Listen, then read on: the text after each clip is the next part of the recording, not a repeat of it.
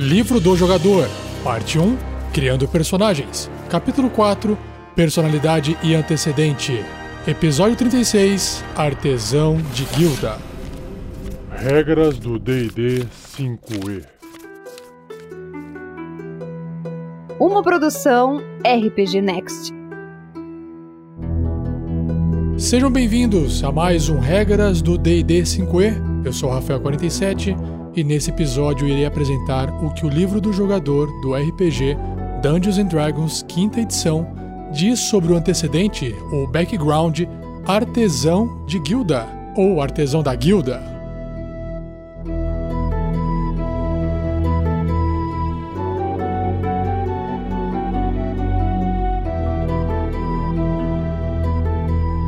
Seja você também um guerreiro ou uma guerreira do bem.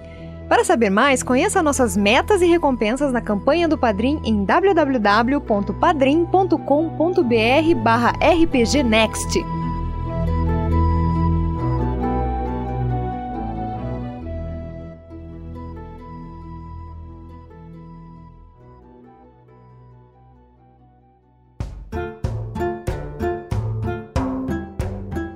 Vamos lá, pessoal, dando continuidade aqui no livro do jogador do RPG Dungeons and Dragons quinta edição.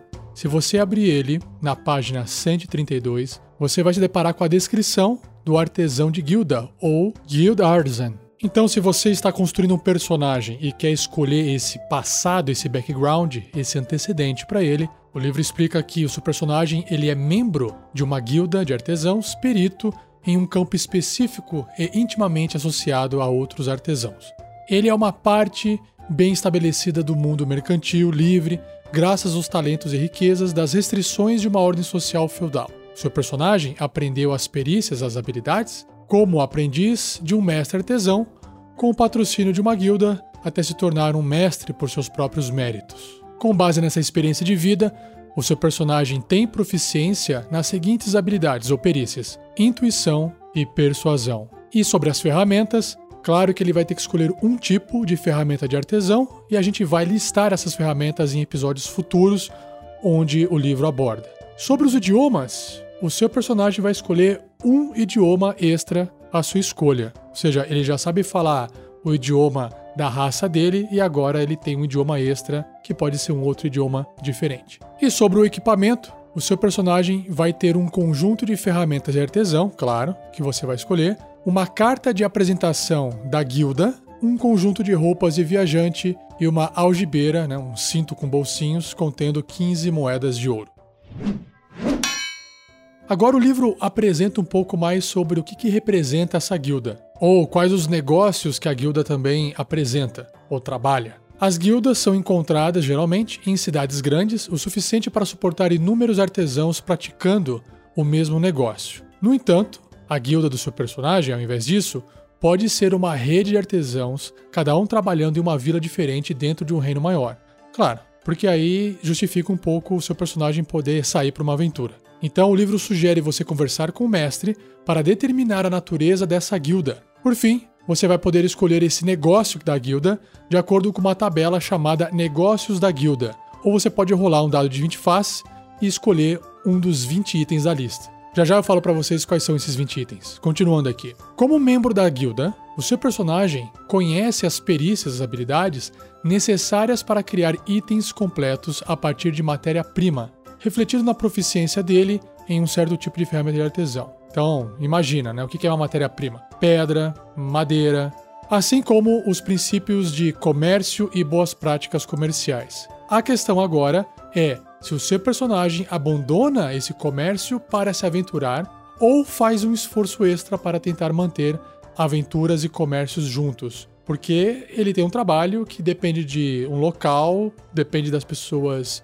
passarem por ele para poder comprar os seus artesanatos, certo? Mas é claro que, como isso se trata de um passado, você pode ter abandonado esse seu talento ou esse seu trabalho para poder seguir numa aventura. Aí vai de cada jogador. O que não impede o seu personagem usar essas habilidades manuais de artesão que ele tem para poder solucionar algum problema. Isso que é legal do background. E quais são os itens da tabela de negócios da guilda? Eu vou fazer de 1 a 20. Número 1. A guilda do seu personagem pode ter relação com alquimistas e boticários. 2. Armeiros, chaveiros e ferreiros finos. Olha aí, pode até justificar o seu personagem ser um ladino, por exemplo. Número 3. Cervejeiros, destiladores e viticultores. Pra galera que curte um, um destilado, né? tomar cerveja, tomar vinho. Número 4. Calígrafos, escribas e escrivães. Às vezes o seu personagem pode ser aquele cara que vai trabalhar na diplomacia do grupo, então ele escreve belas cartas com uma boa letra, vai saber. Número 5. Carpinteiros, construtores de telhado e estucadores. Basicamente um cara que dá acabamento na parede e na construção da obra. Então imagina o seu personagem às vezes até auxiliando na reconstrução de uma cidade que foi atacada, por exemplo, por um bando de orcs. Número 6. Cartógrafos, agrimensores e desenhistas. Então também o seu personagem aqui pode ser o guia da galera, né? Ajudar em fazer a em trafegar do ponto A ao ponto B usando mapas mais precisos e por aí vai. Número 7, remendões e sapateiros. Quem não precisa, não? Imagina, os aventureiros vivem andando para baixo para cima e nunca trocam seus sapatos. Número 8, cozinheiros e padeiros. Quem não precisa de alguém para fazer uma boa comida no meio da viagem. Número 9, vidraceiros e escultores. Bom, enquanto o vidraceiro pode reparar as janelas, escultores podem fazer uma série de coisas diferentes. Número 10, joalheiros e lapidários. Lapidário é quem faz trabalho com pedras preciosas, né? Fica lapidando as pedrinhas. Número 11, coreiros e curtidores. Pessoal que gosta de trabalhar com couro. Número 12, pedreiros e marceneiros. Que acho que isso aqui é bem comum, né? Número 13, pintores, iluminadores e construtores de placas. tá aí o pessoal do design gráfico da época, ó. Designer gráfico da época medieval. Número 14, olheiros e telheiros. Vão trabalhar com tijolos, telhas, coisas de barro. Número 15, armadores e veleiros, para galera que curte mais a campanha marítima. Número 16, ferreiros e forjadores. Pô, esse é clássico, né? Quem é que não precisa de um ferreiro numa party? Ou um forjador? Número 17, funileiros, latoeiros e galheteiros. Número 18, fabricantes de carroças e fabricantes de rodas bem específico, mas extremamente útil, né? Número 19, tecelões e tintureiros. Esses últimos dois que eu citei agora, né, 18 e 19, tem a ver mais com aristocracia, né? Esse pessoal que tem mais dinheiro, que tem carroça, que tem tecidos extremamente bem pintados. Isso é coisa para quem tem dinheiro. E número 20, entalhadores, tanoeiros e construtores de arcos, também bastante útil para aventuras. E o tanoeiro é quem fabrica tonéis. Então, assim, repare que tem uma vasta gama de negócios dessa guilda, do qual seu personagem aprendeu as habilidades dele. Indo agora para a parte de características, uma das características que o livro apresenta é os associados da guilda.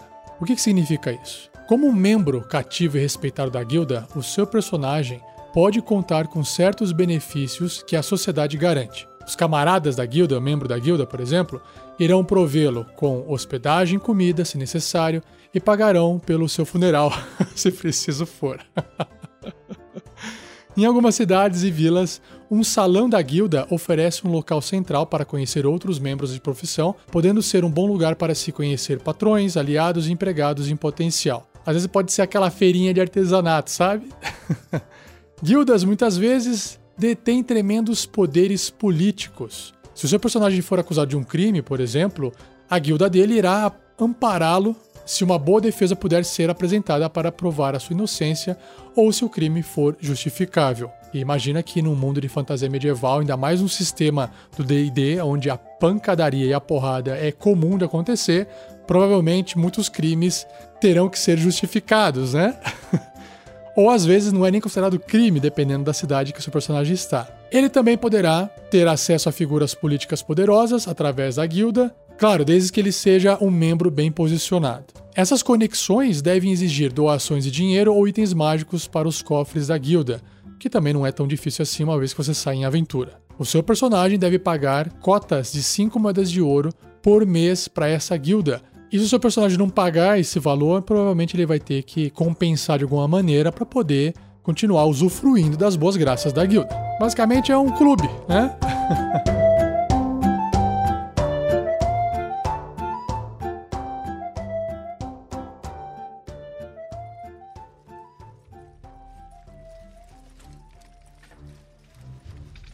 Agora, passando para as características sugeridas, que são aquelas quatro básicas, né?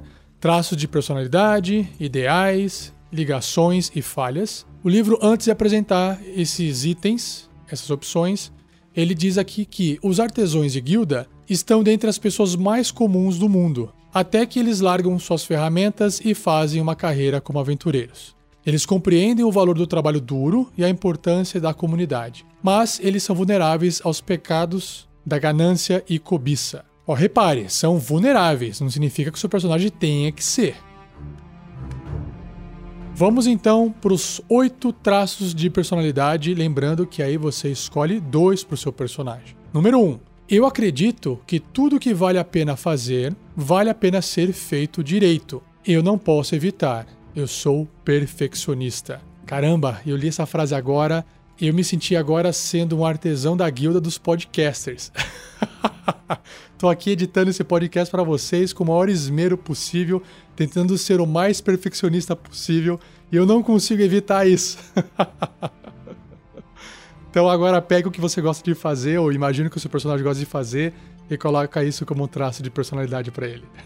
2. Eu sou um snob que olha de cima a baixo aqueles que não sabem apreciar artes requintadas. Tá aí, sempre tem aquele que, ó, tá tomando esse vinho vagabundo aí? Você ainda não provou o meu vinho super delicioso feito com a melhor uva, não sei o que das contas, ou o café, né? Então, aquela pessoa que não aprecia aquele requinte acaba sendo menosprezado, entre aspas, por você. 3. Eu sempre quero aprender como as coisas funcionam e o que deixa as pessoas motivadas. Pô, isso aqui é legal, né? Eu trabalho com desenvolvimento de jogos dentro da faculdade, onde eu leciono, e esse é um tipo de trabalho que eu também tento entender, né? A gente precisa aprender o que, que deixa as pessoas motivadas para a gente poder entregar algo muito bem feito para elas. E para isso você tem que entender como é que as coisas são feitas, como é que elas funcionam. Número 4. Eu sou cheio de aforismos espirituosos e tenho um provérbio para cada ocasião. Aforismo espirituoso é basicamente o seu personagem fazer uma frase que resume uma ideia. É aquele cara que sempre está citando alguns provérbios e aí ele tenta se expressar dessa forma, ele acaba tentando parecer mais relevante, uma pessoa mais sábia. Então essa é a ideia, essa é a personalidade do seu personagem. Número 5. Eu sou grosso com as pessoas que não têm o mesmo comprometimento que eu com um trabalho duro e honesto. Número 6. Eu gosto de falar longamente sobre minha profissão. Pode acabar sendo chato, né? falar bastante, né? Falar longamente é falar bastante. Número 7. Eu não gasto meu dinheiro facilmente e vou barganhar incansavelmente para conseguir o melhor acordo possível. Esse aqui eu já me identifiquei também, viu, galera? Olha, eu tô me identificando muito com esse artesão da guilda, viu? E número 8, eu sou bem conhecido pelo meu trabalho e quero ter certeza que todos o apreciam. Eu sempre fico surpreso quando conheço pessoas que não ouviram falar de mim. E aí eu fico imaginando o seu personagem falando o que ele sabe fazer muito bem feito e a pessoa falar: Nunca ouvi falar disso, ou de você. E o seu personagem ficando surpreso. Dá um roleplay legal aqui também. Agora indo para a tabela de ideais, nós temos seis e você vai escolher um para o seu personagem. Número 1. Um, Comunidade. É dever de todo cidadão civilizado fortalecer os elos da comunidade e a segurança da civilização. Esse é para quem tem um personagem leal, de alinhamento de tendência leal. Número 2, generosidade. Meus talentos me foram dados para que eu pudesse usá-los para beneficiar o mundo. Esse é para quem tem um alinhamento bom. Número 3, liberdade. Todos deveriam ser livres para perseguir seus próprios meios de vida, e aí, claro, que pelo próprio formato da frase é para quem é de alinhamento caótico. Essa ideia de ser livre e fazer o que tem mais vontade, né? Número 4, ganância. Eu só estou aqui pelo dinheiro. Esse é para quem é mal. Número 5, povo. Eu sou comprometido com o povo, com quem me importo, e não com ideias. Esse é para quem é neutro. E número 6, aspiração. Eu trabalho duro para ser o melhor no meu ofício. Esse é para qualquer tendência, qualquer alinhamento. Agora, indo para a tabela dos vínculos, das ligações, bounds, são seis, você também vai escolher um, e o primeiro diz o seguinte: A oficina onde aprendi o meu negócio é o local mais importante do mundo para mim. Então, ou seja, o seu personagem tem um vínculo, uma ligação com esse local. Número 2, eu criei um trabalho incrível para alguém, mas descobri que ele não era merecedor de recebê-lo. Ainda estou à procura de alguém que seja merecedor. Imagina que você fez uma obra de arte, entregou lá para, sei lá, um, uma paixão sua e não deu certo o relacionamento. Agora tem que entregar isso para outra pessoa que seja merecedora. Número 3. Eu tenho uma grande dívida para com minha guilda por fazer de mim a pessoa que sou hoje. Ou seja, se o seu personagem foi acolhido e aprendeu o ofício e esse ofício trouxe dinheiro, né? Virou um trabalho para você, nada mais justo do que você ter esse vínculo com a guilda. Número 4, eu busco riqueza para conseguir o amor de alguém. Ok. Número 5, um dia eu voltarei para a minha guilda e provarei que sou o maior artesão dentre eles. Porra, eu fico imaginando como é que esse aventureiro vai treinar as suas habilidades de artesão para que ele possa voltar e provar que ele é o melhor artesão entre todos. Será que a aventura do qual ele partiu permite ele desenvolver essas técnicas do ofício dele? Fica aí a pergunta. E número 6, eu irei me vingar das forças malignas que destruíram meu local de negócios e arruinaram meu estilo de vida. Bom, tá aí. Esse é mais dramático e força o seu personagem seguir uma vida de aventura para poder buscar a vingança. Indo agora para a tabela de defeitos, você também vai escolher um por seu personagem entre os seis que eu vou citar agora. Número 1. Um, eu farei de tudo para pôr minhas mãos em algo raro ou inestimável. Ok? Pensa num objeto desse que seja raro, sei lá, um ovo de um dragão, e vai em busca disso através das aventuras. Isso é um defeito porque pode acabar colocando seu personagem em risco. pode não, irá, com certeza. Número 2. Eu rapidamente presumo que alguém está tentando me trapacear. É, isso é um defeito, né? Tá presumindo errado, provavelmente. Nem todos vão tentar te trapacear. Número 3. Ninguém nunca poderá saber que eu, certa vez, roubei dinheiro dos cofres da guilda. tan, tan, tan. Olha só, o que pode fazer isso acontecer, hein? Legal. Número 4. Eu nunca estou satisfeito com o que tenho, eu sempre quero mais. Tá aí um defeito que eu acho que muita gente tem hoje em dia, né? Número 5. Eu mataria para adquirir um título de nobreza. Eita, perigoso isso, hein? E número 6. Eu sou terrivelmente invejoso com qualquer um que possa ofuscar meu ofício. Todo lugar que eu vou, estou cercado de rivais. Tá aí, uma pessoa com baixa estima, né? Achando que todas as outras pessoas estão fazendo um trabalho melhor que ele, o seu personagem, e aí ele se sente sempre ameaçado. Bom, essas foram as características sugeridas, e agora o livro finaliza com uma variação do artesão da guilda, que é o mercador de guilda. Ou seja, como o próprio nome diz, ao invés do seu personagem ser um artesão de guilda, ele pertence a uma guilda de mercadores, mestres de caravana ou comerciantes. Seu personagem não constrói itens, mas ganhou a vida comprando e vendendo os trabalhos dos outros, claro. Ou a matéria-prima que os artesãos precisam para praticar seus ofícios. Sei lá, vendendo madeira, vendendo pedra, tinta, metais, por aí vai. A guilda dele deve ser um grande consórcio ou família de mercadores com interesses por toda a região. É tipo um negócio. Talvez ele transporte bens de um lugar para o outro, de barco, carroça ou em caravana, ou compre esses bens de comerciantes que viajam e os vende na sua própria pequena loja. De certa forma, essa vida de comerciante que viaja tende a levar o seu personagem a aventuras, muito mais do que a vida de artesão. Nesse caso, se você optar por essa variação, ao invés de proficiência com ferramentas de artesão, o seu personagem deveria então ter proficiência com ferramentas de navegador ou um idioma adicional, porque como viaja bastante, aprende outros idiomas. E ao invés de ferramentas de artesão, o seu personagem poderia começar com uma mula ou carroça. Poxa, seu personagem pode ser simplesmente o plot inicial de uma aventura, né? Os aventureiros estão no local e ele fala: galera, me acompanhem porque eu preciso levar esse item super raro para um nobre de outras terras, eu preciso de proteção. E aí vocês vão juntos e o seu personagem de repente passa a fazer parte daquele grupo de aventureiros. Bom, e é isso. Assim eu finalizo mais esse Regras do D&D 5e. Espero que você tenha gostado desse antecedente, artesão de guilda ou até o mercador de guilda. Eu no começo achei ele um pouquinho fraco, mas depois eu percebi que com os traços de personalidade tem muito mais a ver comigo mesmo, o que faz a gente se imaginar no personagem, né? Facilita a gente criar um personagem que pensa mais parecido da forma que a gente pensa ou, ou vive. Então, acho que é bem legal, valeu a pena ter lido esse background, esse antecedente e compartilhado aqui com você. Se você gostou também, compartilhe com seus amigos de mesa ou compartilhe com quem ainda não conhece o que é o RPG e a gente se vê no próximo episódio, onde irei apresentar para vocês o Eremita. Beleza, galera? Obrigado, um abração para vocês e até o próximo episódio.